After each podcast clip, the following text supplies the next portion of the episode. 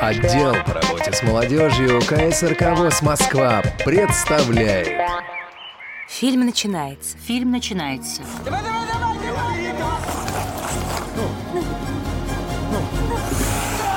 У Валеры подламывается правая нога, он падает на лед. Лежа отдает пас на идущего в центральной зоне Петрова.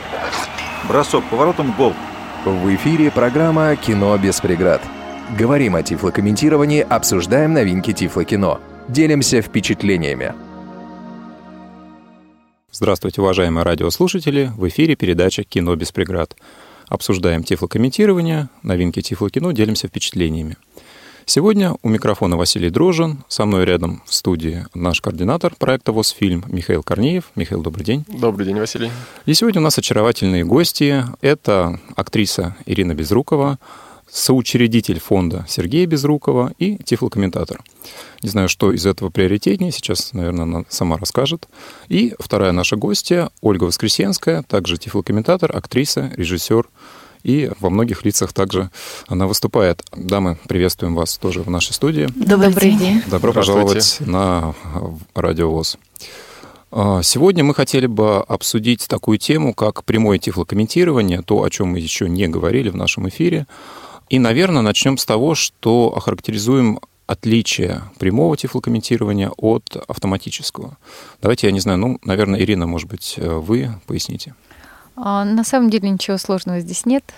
Прямое тифлокомментирование проводится непосредственно живьем, что называется. Мы а, смотрим, к примеру, спектакль, балет, э, олимпиаду, э, передачу, фильм и комментируем. Э, живое горячее комментирование проводится с любым вот таким визуальным объектом, который мы ранее никогда не видели. Это горячее живое комментирование.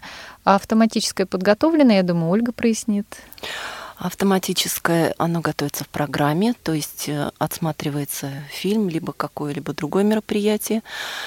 И буквально по хронометражу, буквально посекундно мы готовим тифлокомментарий к этому событию, то есть то описание, которое будет понятно людям с ограниченными возможностями зрения, чтобы они тоже приобщились к этому явлению. Ну, с автоматическим э, тифлокомментарием мы, в принципе, разобрались в предыдущих передачах, и сегодня поговорим подробнее как раз о прямом, которых, э, как я понимаю, бывает тоже две разновидности. Горячая, что называется, и подготовленная, да? Угу. И сегодня, я думаю, что мы более подробно осветим вариант подготовленного тифлокомментирования э, впрямую. И вот скажите, Удавалось ли вам а, участвовать именно в горячем тифлокомментировании? И если да, то что это были за события? Ну, давайте, Ольга, наверное, с вас начнем в этот раз. Да, горячее тифлокомментирование – это как спортивное комментирование, можно с этим его сравнить. То есть ты никогда не видел то, что ты видишь, ты не можешь к этому подготовиться никак. То есть ты приходишь, смотришь со всеми наравне, и ты должен это комментировать что ты сказал, как ты сказал. То есть надо одновременно себя каким-то образом контролировать и передавать это людям. Вот оно такое горячее, непосредственно. А, да, а вот у вас был опыт э, такого тифлокомментирования? У нас был такой опыт тифлокомментирования во время обучения. Сейчас пока больше не было, но это запомнилось надолго.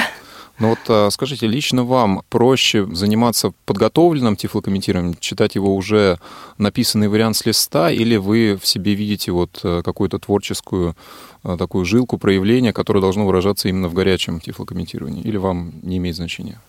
Ради драйва, конечно, хочется горячего комментирования, но ты понимаешь, что ты там можешь дров наломать довольно сильно. Ну да, и за слова придется ответить. Ой, очень, очень, да, очень придется. А спокойнее, да, конечно, когда подготовленный, ты приходишь, ты, по крайней мере, ты знаешь, о чем ты будешь говорить.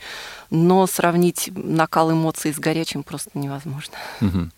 Ирина, скажите, а вот ваше отношение к этому горячему? вопросу, горячему, да. Ну, на самом деле, я считаю, что к нему все же как-то можно подготовиться немного, потому что, смотря что мы собираемся комментировать. Одно дело, если мы комментируем матч, ну, как минимум, надо знать игроков, команду, стиль игры. В принципе, как-то можно подготовиться.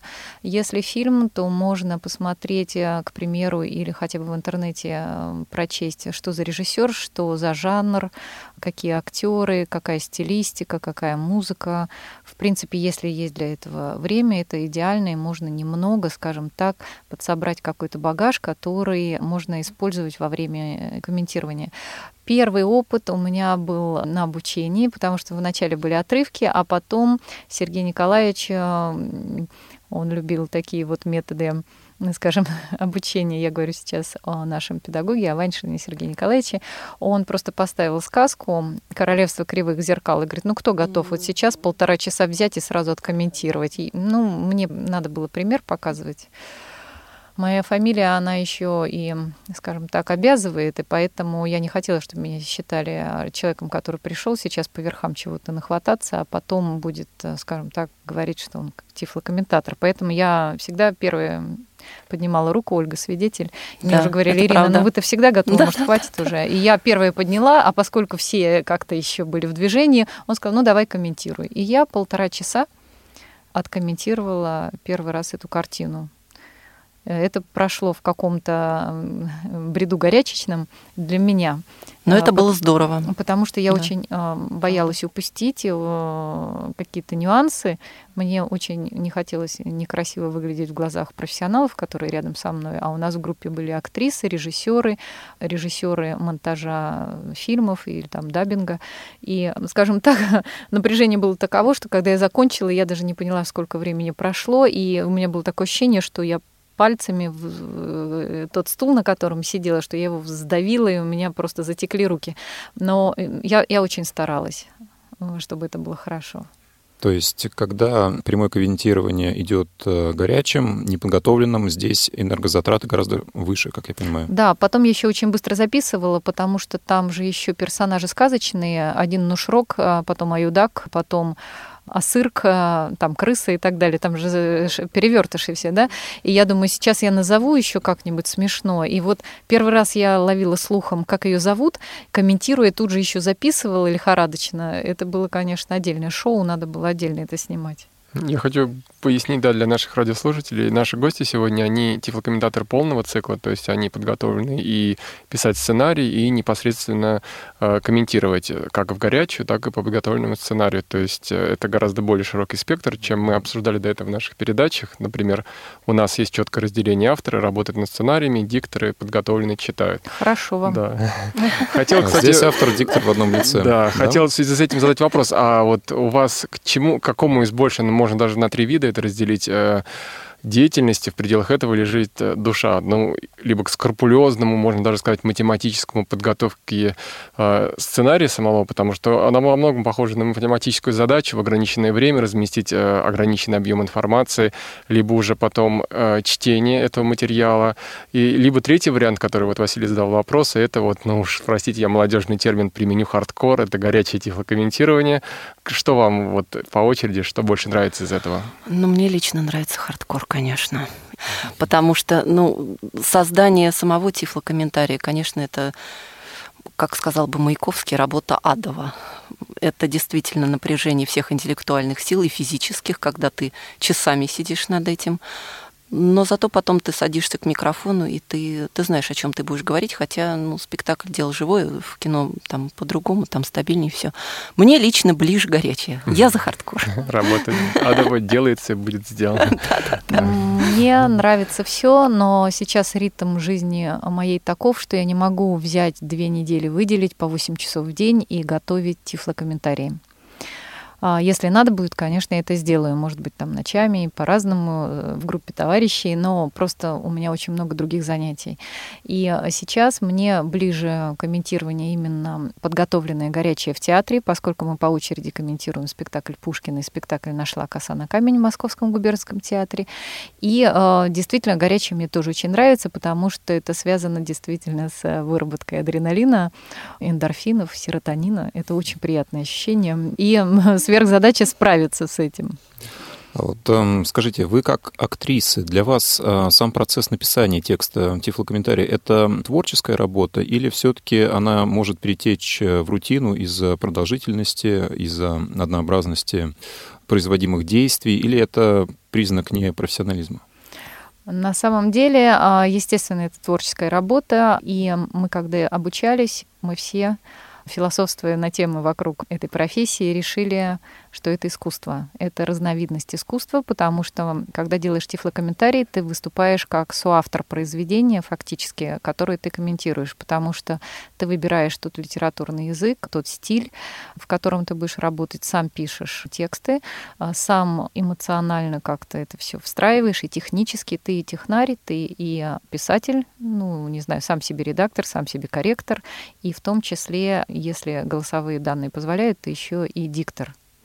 В принципе, это такая универсальная профессия, но мне кажется, что если пойдет э, все очень хорошо в нашей стране и будет 50-100 фильмов в год, имеет смысл разделить эти профессии, потому что есть люди, которые более усидчивые, есть люди, которые лучше пишут, есть люди, которые лучше работают, к примеру, с программами, вставляя там, допустим, титры, а есть а, актеры, которые замечательно прочтут. Мне кажется, что тогда имеет смысл а, делить. Мы универсалы, нас таких немного, да. Ну, как бы 20 считается, но практикующих человек 10, наверное, не больше. Ну, я присоединяюсь к Ирине, э, потому что на самом деле действительно работа творческая, и сейчас мы едины во всех лицах. Ну, лично мне, например, нравится более такая работа уже непосредственно на публику, хотя создание текста тоже это особая песня. Ну, то есть все-таки элемент творчества, он есть, и она не должна превращаться в рутину ни в коем случае. Нет, а она не может превращаться, потому что ты э, ради одного слова изводишь тонны руды, тут по-другому, тут не может быть рутины, вообще-то говоря. Угу. Э, прозвучала такая серьезная цифра, 8 часов работы над сценарием. То есть это действительно то, что вы вкладывали, э, когда работали над сценарием, например, над спектаклем «Пушкин». То есть действительно прям по 8 часов. Почему я спрашиваю? Мы для наших авторов искусственно ограничили рабочий день 4-5 часами, потому что mm-hmm. подметили падение внимания. То есть это очень опасная я вещь. Согласна. Человек, когда работает больше, он говорит, а я весь день буду сидеть, а потом понятно, что вторая половина надо выкидывать и писать заново. И мы ограничили их 4 часами в день. Mm-hmm. То есть как у, у нас вас? Алягер Гер. На войне как на войне. Дело в том, что нам поставили задачу подготовить к 6 сентября, потому что в этот день э, должен был прийти наш учредитель нашего театра, это губернатор Московской области, у него со временем э, нелегко. И нам сказали, что 6 может губернатор, потому что в его времени протокол да, другого времени не найдет. И мы вынуждены были за две недели это сделать, но нас было четверо. Мы за две недели это сделали. Я считаю, что вы правы, потому что 4 часа — это нормально, и нужно делать какие-то небольшие паузы, перерывы, потому что идет потеря внимания, и когда внимание уже не такое острое, то, в смысле, теряешь детали. И, как говорила сегодня наш педагог на семинаре Кузьмина, иногда нужно отложить на день-два или взять выходные, те самые суббота-воскресенье, с тем, чтобы улеглось, и потом сказать, а да, у меня же там вот такая фраза, я ее сейчас переделаю, вот так будет лучше. Потому что это действительно творческая работа, это не механика, это не конвейер. Здесь полностью с вами согласен, потому что мы, опять же, всегда э, и вкладываем эту идею всем нашим авторам, с которыми начинаем работать, чтобы они это поняли, прочувствовали. То есть это не механизм, это не механический перевод, который, в принципе, ну, условно говоря, перевод технической литературы может быть механическим назван, в отличие от художественной. Вот. И здесь действительно важно сжиться с материалом, соединиться с ним максимально. И, кстати, еще тогда один вопрос. Э, есть ли у вас какие-то тонкости, э, свои какие-то, ну, удобства, маленькие секретики, которые вы используете при подготовке материалов? Например, некоторые авторы у нас используют так называемый чек чек-листы. То есть это минимальный список пунктов, которые нужно выполнить. Там перечислить внешность персонажа, сделал, там сделал, перечислить mm, эпоху, да. перечислить одежду. То есть вот у каждого свой у список. У нас есть, да, конечно, у нас нам. от главного к деталям. Естественно, когда а, мы смотрим фильм, мы его смотрим несколько раз с тем, чтобы ну, просто понять, для чего режиссер использует тот или иной визуальный ряд. Потому что если мы будем работать в разрез с режиссером, то мы не передадим э, в комментарии, в общем-то, полное описание. Поэтому мы смотрим картину несколько раз, и мы понимаем все ходы, э, все поведения героев и даже звуки, они вот сейчас очень важны, или это проходной звук, да? Все очень важные звуки мы, естественно, оставляем, а мы на них э, ничего не комментируем, потому что музыкальные моменты, песни и так далее. Но нас так учили, по крайней мере, я считаю, что это правильно. Мы сначала должны обозначить место действия, то есть замок, к примеру, да, сразу возникает образ. Действие происходит в замке. Если мы успеваем, то время, день, ночь, время года, если это важно. Потом уже дальше кто в кадре и кто говорит и что происходит. Дальше, если у нас есть время, Мы можем описывать детали, портьеры, валаны, не знаю, Да, реснички, да. да, да, да, да, и так далее. Потому что если мы начнем с украшений и подвесок на актрисе, и не скажем, что это была королева Франции, да, и ее, ее 12 подвесков, то мы начнем, ой, там такие вот бриллианты. Какие бриллианты? Магазин с бриллиантами. Что это? Поэтому нам надо обозначить сначала знаковые моменты, а если есть время, мы можем уйти в детали и в описание очень красивых деталей. Спасибо, Ольга.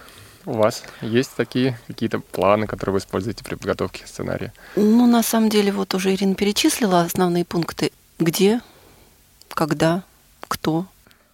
И именно в такой последовательности. Именно да, потому что нужно обозначить место действия в первую очередь, для того, чтобы было понятно, что это не в безвоздушном пространстве где-то происходит вообще, а именно конкретное место действия. У тифлокомментария есть определенные законы, и мы учились им. Это, это наука, да, и поэтому мы стараемся по этой науке. У меня есть Искусство. небольшое уточнение, э, потому что несколько есть версий картины уже с приготовленными тифлокомментариями. Это «Легенда 17». И почему мы подробно так въедливо к одной сцене относимся? Потому что, когда мы обучались, нам для обучения дали одну из сцен. И мы все пятеро делали эту сцену. И у нас почти у всех возник вопрос, как быть? Потому что главный герой то в детстве появляется, то во взрослом возрасте. Переходы у него, во у него времени, переходы да. во воспоминания я в детстве, да, Харламов в детстве, и Харламов а, молодой, да, который играет в данный момент как раз на ледовом поле. И мы просто решили, что по имени мы его будем называть ребенком, а Харламов мы будем его называть Интересное взрослым. решение, да. И сразу образы возникают очень четкие, потому что когда мы говорим Валера, это Валера с маленьким щенком, на которого несутся испанские разгоряченные быки. Валера это мама, маленький Валера, а Харламов это уже игрок. И мы сами вот таким интуитивным способом вышли на этот метод. Но еще есть правило, пока не назвали главного героя в кадре, для нас это просто молодой привлекательный мужчина. А когда говорят там Виконт Доброжелон, мы уже дальше говорим, что это Виконт Доброжелон. У нас, кстати, всегда возникает прения по поводу использования общих терминов «привлекательные», «красивые женщины». То есть вот наш главный специалист по качеству, Павел Обих, он всегда к этому придирается, он незрячий, и вот э, для него красивая девушка ни о чем не говорит. То есть э, надо всегда заставляет, если есть возможность авторов сказать, красота за счет чего достигается, там правильные черты лица, там Ну, а почему бы оформлен не нос. взять ладони вашего скажем, куратора и не положить на лицо красивой девушки. Он сразу поймет, что правильные черты лица. э, Ну, она, красота может быть разная. Она бывает, красота за счет правильной черты лица. Бывает там, германская красота, да, там не совсем правильное Хорошо, лицо. как- Чешская красота, когда мы там, смотрим русская кино, красота. Когда мы смотрим кино, кино — это сказочный фактически жанр. Там всегда есть красавица, красавец, два героя, да. А Если это любовная история, обязательно они красивые герои, чаще всего молодые, допустим. И там конфликт э, именно злодей, добро, красивый, уродливый и так далее. Философские Это философские. да. Мы не говорим о Уродливая, прекрасная. своем, да. своем отношении, потому что тифлокомментатор действительно свое отношение должен максимально убирать. Это правильно. Мы должны говорить молодая девушка, да, к примеру, для начала. Но только потом, когда герой говорит, как же ты красива, как ты прекрасна, мы понимаем, что либо он ее любит и видит ее своими глазами вот такой красивой, и это звучит. А вот у меня вопрос, э, с которого, может быть, стоило начать, но давайте зададим его сейчас. Э, Скажите, вот вы обе актрисы. Что вас привело э, в тифлокомментирование, да? Почему вы решили э, заниматься этим видом искусства? Ну, достаточно редким, тем более здесь у нас в России, можно сказать, уникальным видом искусства. И соответственно, немножко побольше о том процессе обучения, который вот уже много раз мы упомянули сегодня. Это институт Реакомп, насколько я понимаю, да, как э, вы туда попали и вот как проходил процесс обучения. Давайте, Ирина, с вас начнем. Ну, со мной произошло все внезапно, скажем прямо, потому что я никогда не знала, что существует э, какое-то комментирование, описание, пояснение для незрячих людей. Я, к сожалению, была невежественна очень, как и, наверное, большая часть нашего населения на данный момент. Так получилось, что я знакома с Дианой Гурцкая, и а, мы с ней как-то общались, и она сказала, Ира, у меня здесь есть, а, собственно, фестиваль а, «Белая трость», я знаю, что у вас есть фильм «Реальная сказка». Я его смотрела, сказала, она именно смотрела. Я бы хотела, если это возможно, всем участникам подарить по диску. Я сказала, ну, мы сейчас согласуем с нашими партнерами, я думаю, это возможно. Она говорит, а давайте сделаем туда тифлокомментирование. И тут я спросила, что? Она говорит, ну, есть э, специальная технология, которая позволяет незрячим людям, скажем так, увидеть кино. И у меня завис файл, потому что я не понимала, что это. Я подумала, что это что-то интерактивное, вот, к примеру, вот как бывает 5D.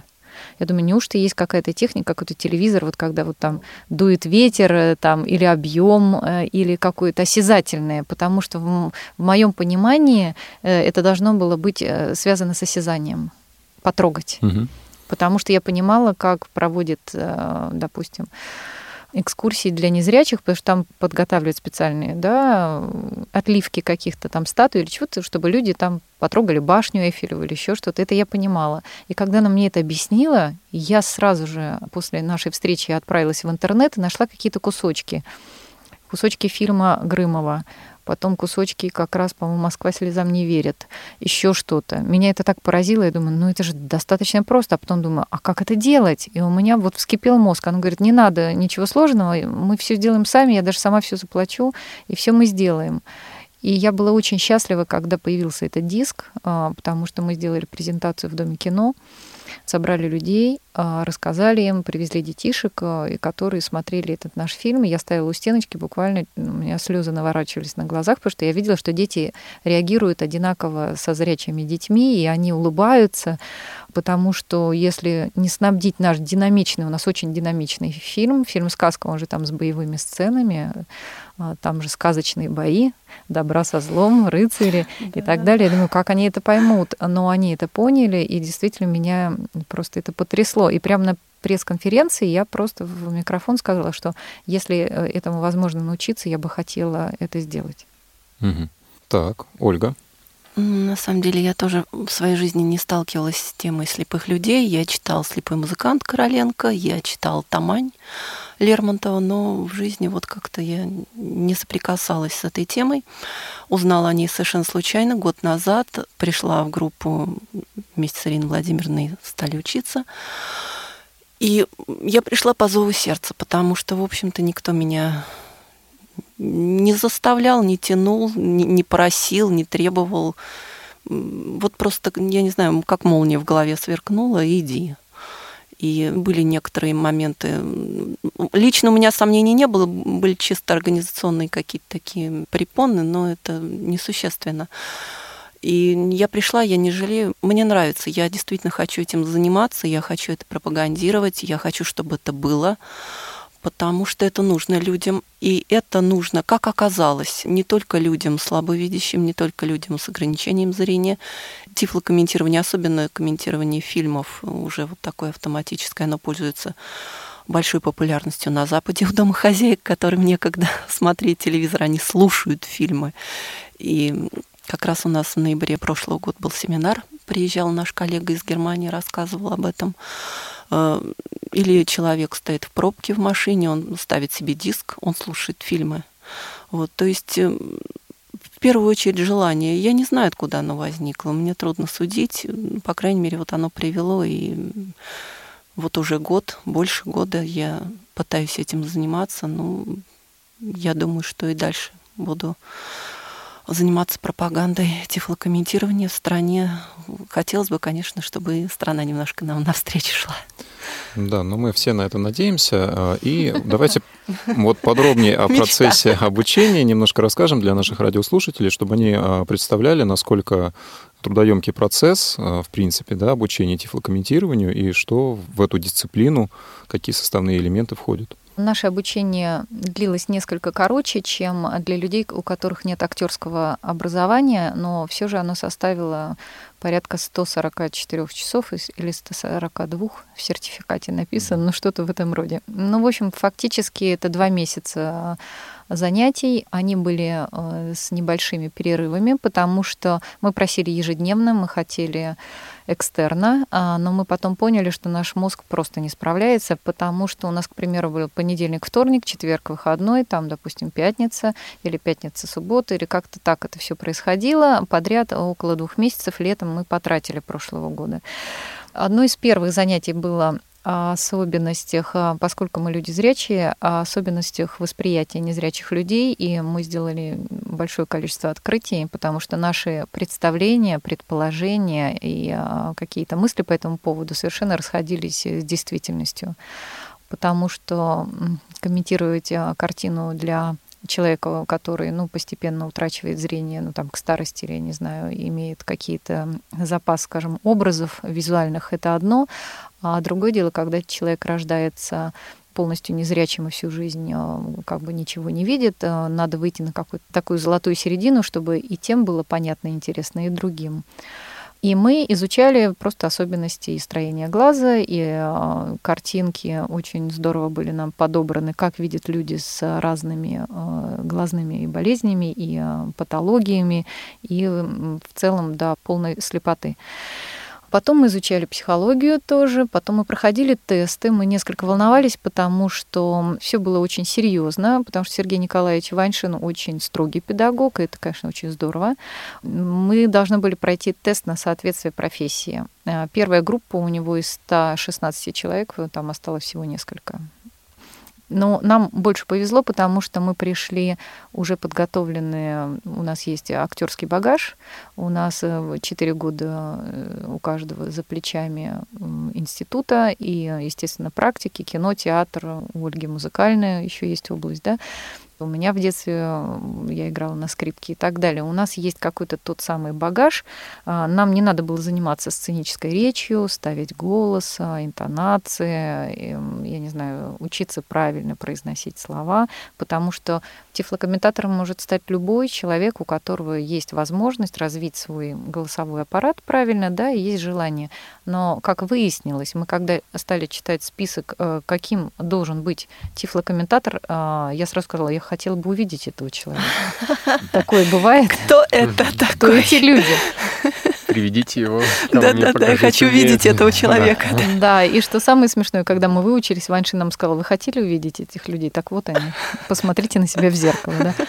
А, потому что требований достаточно много. Тифлокомментатор должен быть а, психически уравновешен, он должен обладать а, подвижным а, восприятием, он должен уметь вычленять главное, он должен хорошо владеть собой, он должен быть внимательным и так далее, и так далее, и так далее. Там список очень длинный. Ну, вообще, насколько это стрессовая профессия?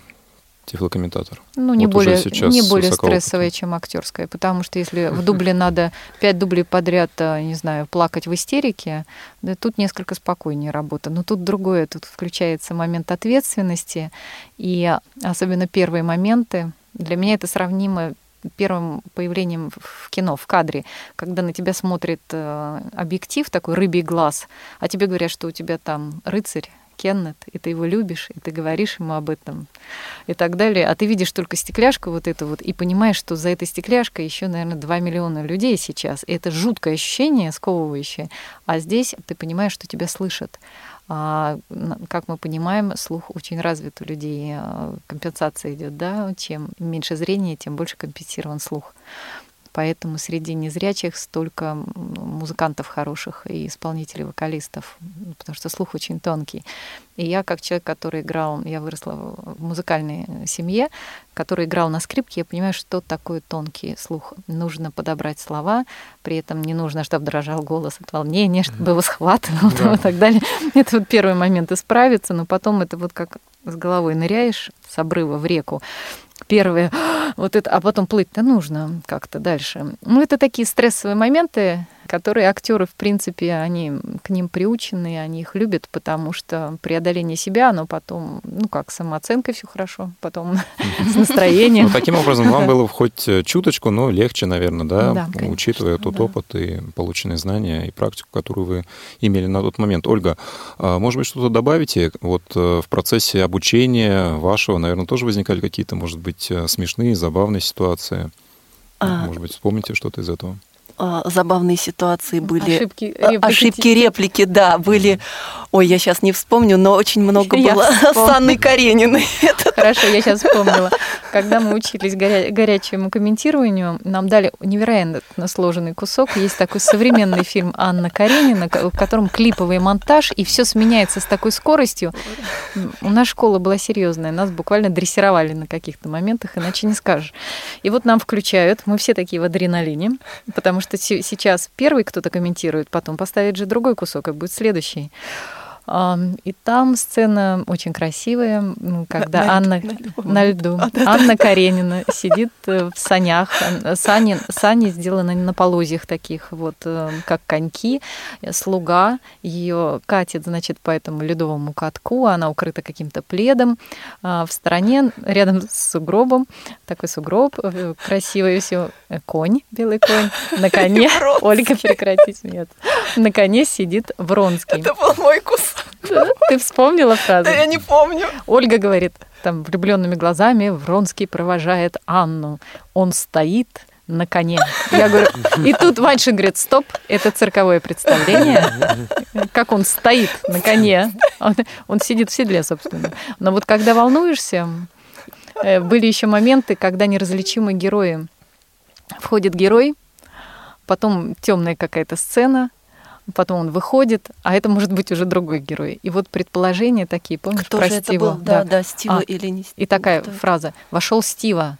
А, Он идет по коридору. Стива стал мужчиной. Прямо сейчас, прямо здесь при нас в кадре. Да, да, да, очень был Это были вот такие Очень были э, смешные, да, моменты, когда нужно э, комментировать эротические сцены. Вот это очень смешно на самом деле, потому что У нас был целый урок, как это комментировать, и мы сами да. думали, как это сделать, но мы, как, скажем так, э, мы относим к себе к интеллигенции, и, собственно, э, люди Пытаемся, с литературным багажом, мы решили, что лучше всего это делать языком, допустим, Бунина или Куприна, выходить на высокую литературу, а не спускаться на какие-то Да, просто... дворовые, да. Да. И это, во-первых, звучит красиво, чувственно и литературно, и побуждает человека дофантазировать самому, что происходит, чем если мы будем говорить, кто кого за что взял и каким это образом происходит. Кстати, вот э, вспомнили про Бунина, про подготовку.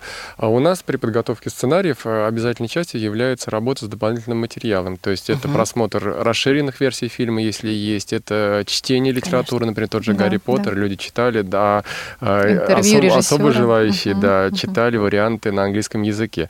«Легенда номер 17», когда смотрели, все смотрели перед этим в Мгм. обязательном порядке книги, читали даже Тарасова, то есть проникнуться терминологией, проникнуться после этого э, вариантами комментирования от Озерова, самыми легендарными в нашей стране. Приходилось ли вам использовать какую-то дополнительную литературу при работе? О, ну, да. перед сдачей заданий. Не то, что вам давали непосредственно в пределах курса, а то, что вы считали, например, вот э, завтра будет такая-то сцена, и вам нужно подкрепить, ну, например, там, любовно, и Бунина взять пару повестей, или Чехова, например, то есть о любви почитать, э, освежить воспоминания. Ну, все-таки вернемся к учебе, потому что основной тренинг мы отрабатывали именно учась. У нас э, был отрывок «Эскадрон гусар летучих». да, И был. нам было дано чудесный. задание, это вот бессонные ночи наши. Да, да, да, да. Потому что когда мы видим, мы Одежда женщины, современные женщины, а, потому что мальчики лучше знают, э, чем отличаются уланы от гусар, и эполеты, и всякие названия. И вот мы шерстили интернет, а, и мы отличали, это какого полка были они, а вот, вот здесь вот это ментик или что это, Да, как кантик называется? Кантики, прочие, да. ментики, там вот эти вот. Чудесно. Это шашка, палаш или что это? Оружие. А с оружием Ночи мы проводили с гусарами. в интернете, правда, в виртуально, в интернете. С виртуальными гусарами. Вспомнился фильм, который вы уже упоминали, «Реальная сказка». То есть, да, у нас была такая же вещь, на которой был пойман э, ошибка тифлокомментатора. В терминологии была поймана вот уже на самом последнем этапе. Он назвал кафтан камзолом. То есть, О, и да. Иван-то был в камзоле? заграничный Иван, засланный Да, да, казачок. Выходит Иван в камзоле с автоматом в руках. А на нем потом классический кафтан, да, сказочный. от себя хочу поблагодарить вас за этот фильм, потому что нам выпало, ну, я назову это честью, работать с этой картиной, потому что она мне давно нравится. Я смотрел ее в прокате, как она только вышла. И вас поблагодарить, поблагодарить Сергея за участие в этом фильме и за то, что он сделает фильм реальный. То есть как сказка реально стал реальным этот фильм, потому что ну, мы всегда смотрим дополнительную информацию, знаем, насколько тяжело он условно рождался, сколько трудностей приходилось преодолеть для того, чтобы он вышел на экран и вышел результат потрясающий, потому что вот таких э, чистых, свежих и актуальных, потому что действительно он вышел актуальным фильмом, современным, который приятно смотреть, и молодежи показывать сейчас немного. Спасибо. Спасибо, я Сергею передам, потому что действительно это детище его нескольких лет, и идея э, была Сергея, потом она прописывалась, потом она видоизменялась, потом она воплощалась. И действительно, большая часть картин в России, она проходит непростой путь, потому что Сергей выступил продюсером, он стал сам искать деньги, происходили разные сложности с партнерами, которые вдруг отказывались от своих обязательств, и приходилось и опять и опять предпринимать какие-то усилия. Но мы счастливы, что картина вышла, что она снабжена комментариями, но мы мечтаем о том, что когда-то эта картина будет уже с отдельной там, звуковой дорожкой, да, и выйдет уже просто, может быть, диском, где дополнительная функция будет как титры для глухих людей, так и тифлокомментирование для незрячих. Но мы делали, у нас есть исходные материалы, я думаю, когда дойдет до перевыпуска издания на Blu-ray, например, можно, очередном, потому что на Blu-ray фильм выходил, можно будет согласовать этот можно, вопрос. Можно, интересно и очень. мы бы сейчас уже а, с высоты небольшого своего опыта посмотрели бы, может быть, мы а, ее еще как-то улучшили в комментировании, потому что я так поняла, что пару сцен там немножечко, а, ну как, не отслеживается переходы сцен. Но это я сейчас понимаю. Потому что когда мы спрашиваем, когда мы спрашиваем, да, незрячих людей после спектакля, что не так, а они ничего сказать не могут. Все так, потому что им сравнить не с чем. Да, вот мы тоже ведем частые опросы, у нас это большая проблема людей вывести на диалог, потому что для них это уже само по себе это здорово. Ну, есть, конечно, да, это а же как, не, что лучше не это мама, которая рядом комментирует. Здорово, да. Ну вот, вот, ну, ну ладно, а ну собачка здесь была. Ну и вот, да. Вот так вот же, когда человек рядом сам вовлечен в фильм, как он может комментировать рядом сидящему? Конечно, там будет ограничено. Ну, я думаю, что потихоньку зритель становится более искушенным, и вот этот э, период, он все-таки скоро закончится, и нам нужно готовиться к тому, что профессиональный уровень повышается, да, качество тоже повышается, да. это здорово. Эм, и я хотел бы перейти от э, обсуждения тифлокомментария в кино к тому, к сожалению, что у нас пока развито очень слабо, это тифлокомментарий в театре. На примере вашего театра, вот давайте подробнее поговорим об этом. Угу. Ну, во-первых, я вас приглашаю, приходите 14 числа к нам в театр. У нас там будет спектакль «Пушкин», комментирует Ольга Воскресенская, да, которая находится здесь в студии. С большим удовольствием. Обязательно придем. Всегда. Да, да. На самом деле идея принадлежала мне. Я очень счастлива, что Сергей ее поддержал. У Сергея есть фонд поддержки социокультурных инициатив и разных таких творческих проектов. Мы являемся учредителями этого фонда Сергеем. И мы решили это сделать в Московском губернском театре. Сергей получил а, предложение возглавить Московский губернский театр полтора года назад. Он это предложение принял. И первое, что он сделал в социальной сфере, он сразу пригласил комиссию по доступности ни много ни мало из Думы. Потому что такая комиссия обычно приезжает уже, когда там какой-то непорядок, порядки наводить. Они были очень удивлены, когда мы пригласили их, а, что называется, с нуля. Они приехали в здание, сказали, ну у вас вообще достаточно тут уже все и так неплохо. Тут вот есть пандусы, правда, хорошо бы их там сделать менее скользкими, переделать, такие вот переделать поручни, в уборных там сделать э, еще дополнительно кнопку тревожную, хотя там уже достаточно оборудовано. Лифт для инвалидов, э, колясочников у вас есть, лифтеры есть. А что бы еще? Мы пригласили Сергея Николаевича еще Ваншина, он прошел по зданию, сказал, ну в целом очень все удобно. Единственная вот эта желтая полоска, да, которую хорошо бы сделать на первой ступени. Угу. Но в целом, он сказал, э, поручни настолько так удобно расположены, что не обязательно портить интерьер вот этой вот, скажем так, наклейкой. А так у нас все там выстроено, противоскользящие есть поверхности, все удобно. Ну да, редко кто начинает действительно с архитектурной да, доступности для всех категорий. А это людей. в первую очередь, по-моему. Да, была Лобанова, она, как известно, колясочница, вот э, член Э, Всероссийского общества инвалидов. Всероссийского общества инвалидов, да. Она прямо на колясочке въехала везде, все проехала. У нас есть места, парковки, обозначенные для инвалидов. Э, все у нас есть достаточно. Она сказала, да и так вполне хорошо. Мы сказали, нет, нет, нет, мы хотим сделать еще тифлокомментирование. А она сказала, да. Что это такое, да? Да. И мы показали импровизированный мастер-класс. Сергей Николаевич Ваншин сел за стол. У нас было три комментатора в наличии. Мы сели, и он просто провел мини-урок. У нас где-то есть видео, это очень занятно все выглядит. Кстати, да, посмотрите. А, да, она это все увидела и сказала, да, здорово. Вот. А когда это будет? Разговор был в мае, ну и вот э, прозвучало, что в новом сезоне. И 6 сентября это уже было. И пандусы противоскользящие, и и гарнитуры. И гарнитуры, и кабинка тифлокомментатора, профессиональное оборудование, и сам спектакль. И я первая комментировала. Ко мне потом кинулись и педагоги, и Сергей Николаевич, и благодарили. Я, а я такая, просто меня трясло, потому что 4 часа откомментировать впервые в жизни спектакль. Диана Горская слушает, тут губернатор, тут э, все эти министры а, и так далее, и так далее. Но дело не в этом. Дело в том, что это впервые в жизни, и сравнить не с чем опыта впервые в России негде. Ну, вообще у нас впервые в России, в царской России не было, в советской России не было, а сейчас только у нас. К сожалению, год прошел, к нам обратились всего два театра один театр э, Волгоград, э, кукольный театр. Приехала милая женщина, и у нее такое легкое было отношение, как у нас в начале учебы. Это было видно по лицу. Она сказала: ну давайте я посмотрю, как ну, вы это, это делаете. Да, ну я сейчас посмотрю, мы сейчас сбацаем, да. Я, я ей сразу сказала: учиться, учиться, учиться, учиться, учиться сначала, и явки, пароли все выдала. Она говорит: ну дайте мне наушники, я сейчас послушаю. Вышла она после спектакля опрокинутая. И я говорю, скажите, пожалуйста, а что вам так, что не так, что вы поняли, чего не поняли? Вы поняли, что это достаточно сложно. Показали кабинку, показали толщину тифлокомментариев, которые вот как... Талмуд. Талмуд mm-hmm, такой, да, да, да, однотомник такой. А она сказала, а вы знаете, такой спектакль, что я вообще ничего не могла слушать. Я так попала в действие спектакля, такого хорошего спектакля, а она вообще совершенно потерялась именно в самом спектакле. Я говорю, вы заметьте, а тифлокомментатор не должен увлечься спектаклем, он еще должен откомментировать его и не запутать зрителя. И она сказала, о, и она так вот как-то так задумчиво сказала, и исчезла в пространстве. И совсем недавно мне звонили из Тольятти такой есть театр «Колесо», известный очень в городе Тольятти. Они хотели бы сделать тифлокомментирование. Я тоже сразу отправила, где можно поучиться. Но, насколько я знаю, сейчас идет какой-то курс. Да, очередной выпускается курс. И вот хотят прийти к нам в театр. Спрашивают, а, когда можно прийти и, собственно, посмотреть. Мастер-класс. Ну да, как бы мастер-класс.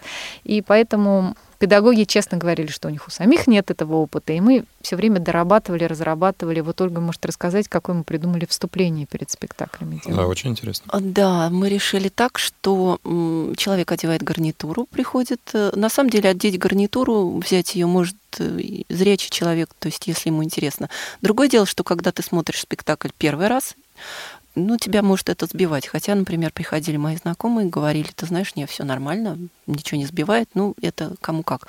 А незрячий человек одевает гарнитуру, и по второму звонку, допустим, мы работаем именно с помрежем, я слышу все ее команды, которые она дает за кулисами, то есть мы работаем некоторым образом даже в паре. И э, я начинаю рассказывать о спектакле, я начинаю рассказывать об актерах, о режиссере-постановщике, о том, что вы увидите, что будет в этом спектакле, э, то есть каким-то образом подготавливать уже человека эмоционально к тому восприятию, которое он получит уже именно к спектаклю. Потому что когда ты сел, одел наушник и началось действие, иногда такой легкий шок может быть у человека. Ах, вот он еще долго будет адаптироваться, куда он попал и что. А так просто это адаптирование, оно происходит более мягко. И еще совершенно замечательно, мы придумали, что мы будем описывать поклоны потому что спектакль откомментирован, все прекрасно, начались э, хлопки, аплодисменты, человек э, остается в неведении, а что же там, а какие поклоны. И вот мы буквально, например, в спектакле «Нашла коса на камень» и, и «Пушкин» спектакль, то есть два наших замечательных спектакля, которые идут с тифлокомментированием, Э, какие поклоны, как все это происходит. То есть действие продолжается. Закрылся занавес, спектакль-то еще не закончился, еще поклоны должны быть. Как выходят актеры. То есть продолжение вот этого праздника. И уже потом в конце да, спасибо, мы рады, что вы побывали. Приходите в наш театр еще, мы будем вам благодарны, мы будем рады вас видеть обязательно. И вот, мы вот обозначаем... наши фишки такие. И антракт обозначаем, да. потому что первые два спектакля мы не говорили антракт и не говорили продолжительность а антракта. Да? Нет, ну, люди понимали, но им надо было ну... что-то спрашивать, а так человек слышит антракт, там настраиваются 20, уже просто 30 да. минут. И все, человек знает, что у него есть это время, которым может воспользоваться как ему нужно, и успеть вернуться вовремя на свое место.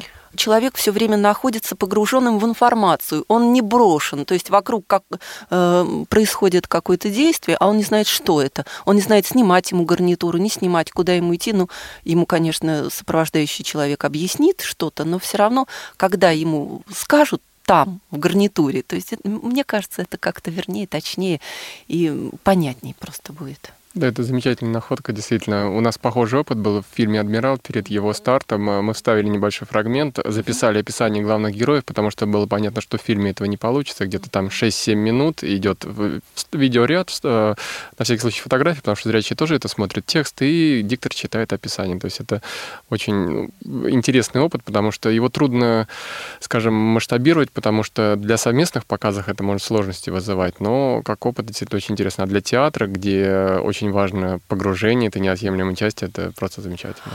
Я хочу добавить, что спектакли оба, и Пушкин, и «Нашла коса на камень», они музыкальные и совершенно удивительные по, по зрелищу. Ну, например, даже перечислить композиторов, да, музыка которых участвует в спектакле, да, это уже, допустим, для людей, которые, да даже и не заняты музыкой, и то будет, мне кажется, интересно. Потом они невероятно да. костюмные, да. там много декораций, это не два артиста в современной одежде, не два, два да. табурета, это, как иногда бывает в современном театре.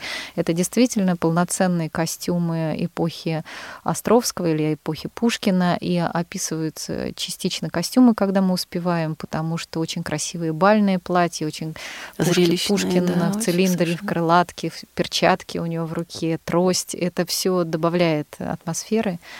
Насчет крылатки мучились. Говорить или нет, решили говорить. Решили говорить. Очень интересный вопрос, который мы изначально задумали задать вам. Очень часто дилеммой, особенно именно в фильмах, является проблема свободного места. То есть, когда хочется много сказать, когда нужно много сказать, а место не позволяет, и люди страдают от этого. Когда вы работали над сценарием для Пушкина, каким-то образом видоизменялся хронометраж с э, спектакля? Там было согласно, что здесь будет чуть большая пауза? Нет. Или, Нас есть, никто полное, не спрашивал. То есть полное отделение. Более того, каждый спектакль происходит какие-нибудь новости, в том смысле, что сцены, они а, могут из-за работы актеров немножечко удлиняться, сокращаться.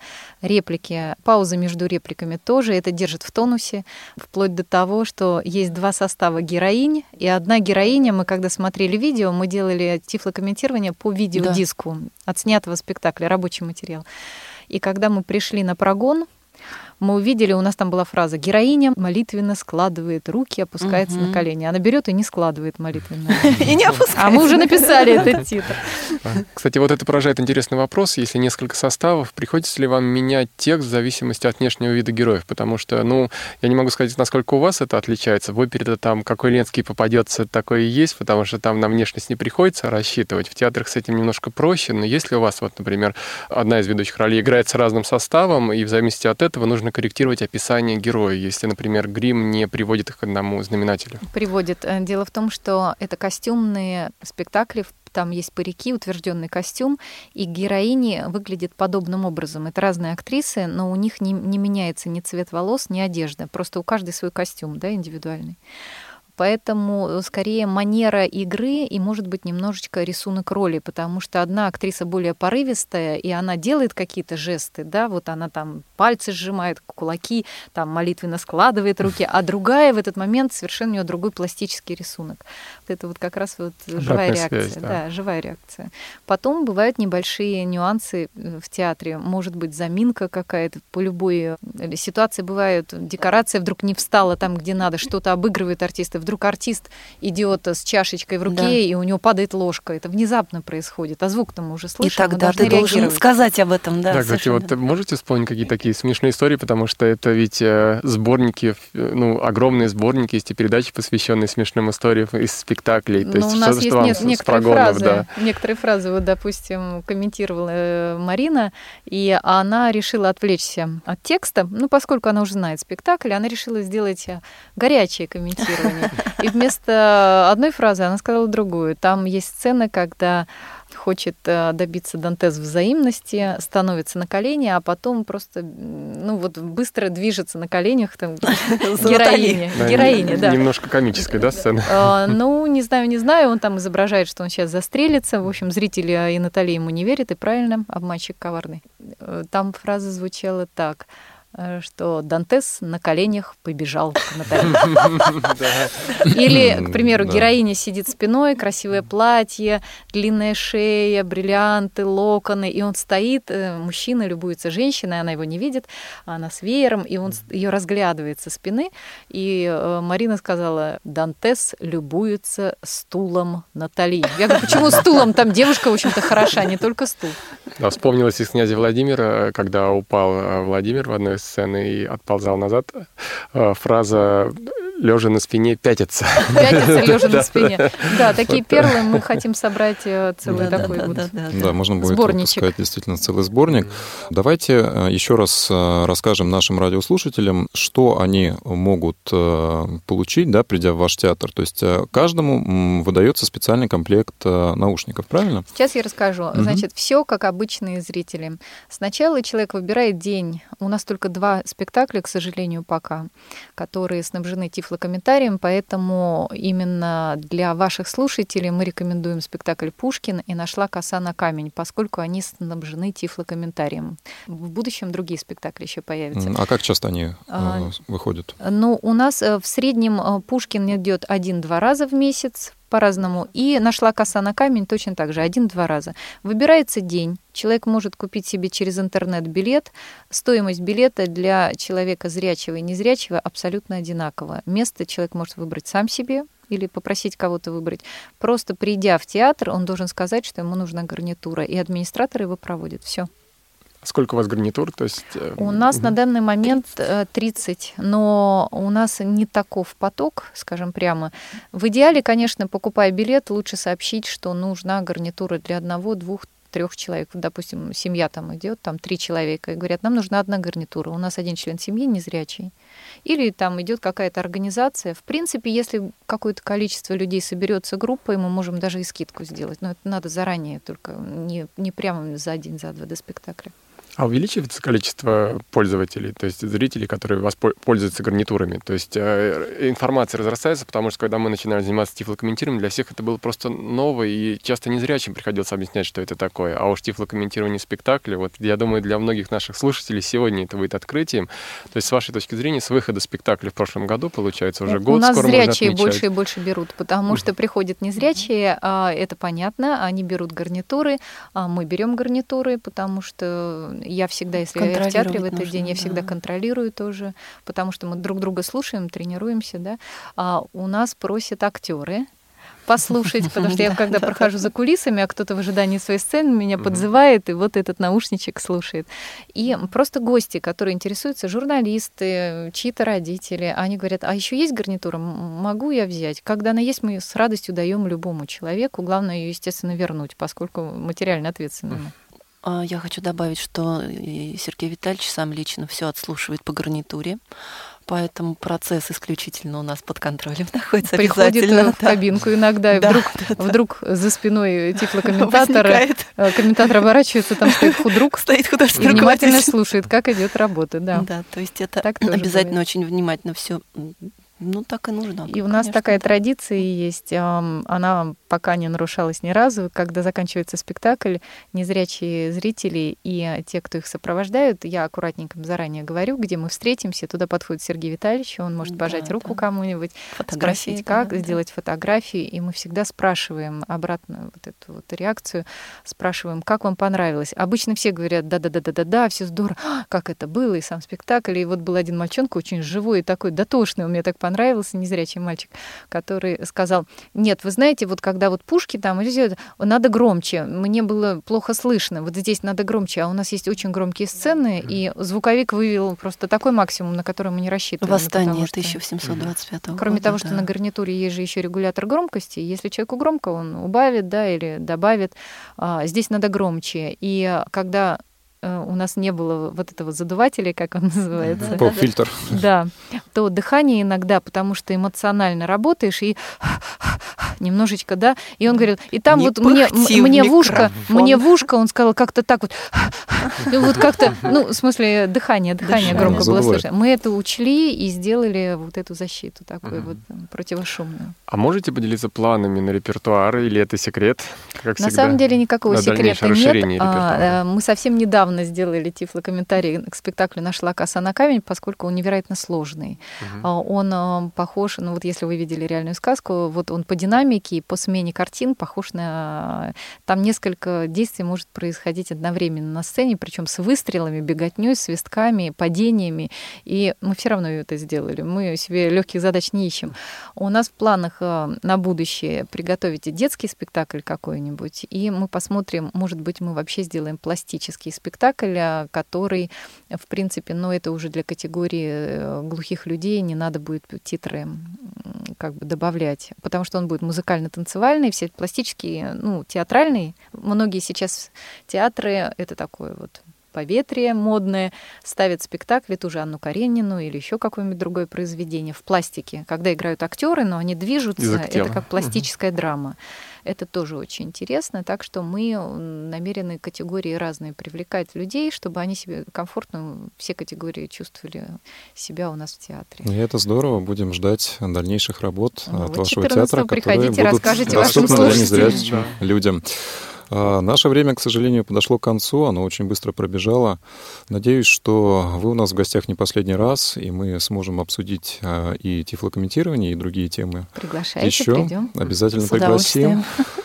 И мне остается напомнить, что сегодня в студии были очаровательные женщины, актрисы Ирина Безрукова, Ольга Воскресенская. Со мной а, эфир вел Михаил Корнеев.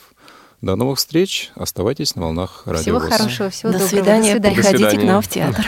До свидания. Спасибо большое. Слушайте вместе с нами «Кино без преград» в эфире «Радио ВОЗ». Выпуски этой и других передач вы можете найти на страницах молодежного портала инвалидов по зрению. Ждем вас на я.ксрк.ру.